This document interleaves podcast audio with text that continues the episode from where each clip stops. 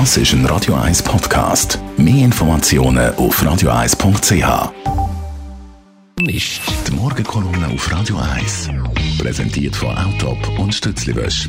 Wir bieten den Schlieren Zürich-Tüfenbrunnen und am Hauptbahnhof professionelle Innenreinigungen an. Wir freuen uns auf Ihren Besuch. Guten Morgen, Stefan. Schönen guten Morgen, Marc. Die Schlagzeile die ist richtig eingefahren. Am Wochenende ist sie rausgekommen. Roger Federer steigt ein bei der Schweizer Schuhmarke bei On. Nicht als Ambassador oder, oder als Werbeträger, sondern als Investor. Deine Einschätzungen dazu? Absolut, du magst mich überzeugt. Der Einstieg bei der Trendmarke On ist ein historischer Punkt im Leben vom Federer. Ich habe nämlich schwer das Gefühl, dass uns in den nächsten Wochen noch etwas viel Spektakuläres bevorsteht, nämlich seine Ankündigung, dass er aus dem Tenniszirkus aussteigen wird. Der 20-fache Grand Slam-Gewinner redet jetzt schon selber davon, dass er in Zukunft ruhiger angehen wird. Ein weiteres Zeichen für seinen baldigen Abgang ist eben sein Einstieg bei uns. Du hast es gesagt, da hat sich der Roger äh, nicht etwa mit Peanuts beteiligt, sondern mit geschätzten 80 Millionen Franken. Das ist eine Summe, die selbst für den Federer, der bis dato eine halbe Milliarde Franken eingespielt hat, kein Pappenstiel.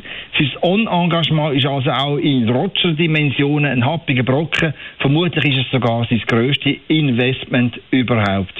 Für einen baldigen Rücktritt spricht noch ein privater Grund. Seine beiden jüngsten Kids, Zwilling Leo und Leni, kommen nächsten Herbst in die Primarschule und ich kann mir beim besten Willen nicht vorstellen, dass der Federer mit vier schulpflichtigen Kindern mit dem Tennistross das halbe Jahr um den Globus dingelt. Zumal er gerade das Wochenende betont hat, dass die Familie jetzt in seinem Leben die oberste Priorität geniesse. Mit anderen Worten, die weltweite Roger-Fangemeinde kann am Maestro nicht mehr lange seine Präzisionsarbeit auf dem Court verfolgen. Dass die Fans das begriffen haben, zeigt sich auch an den Exhibition-Match, wo der Federer die letzte Woche in Lateinamerika gespielt hat. Allein am Samstag haben in Mexico City 45.000 Fans beim Game Federer gegen Zverev dabei sein. Ja, und wenn der Roger zurückgetreten ist, wird er sich müssen um sein Vermögen kümmern. Das ist im aktuellen Zinsumfeld gar nicht so einfach.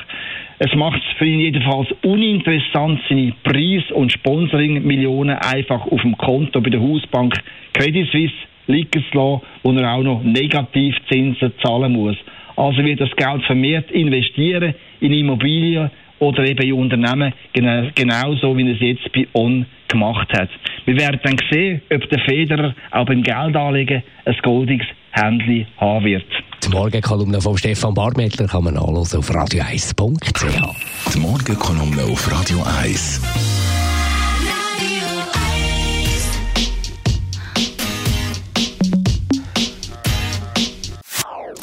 Das ist ein Radio 1 Podcast. Mehr Informationen auf radio1.ch.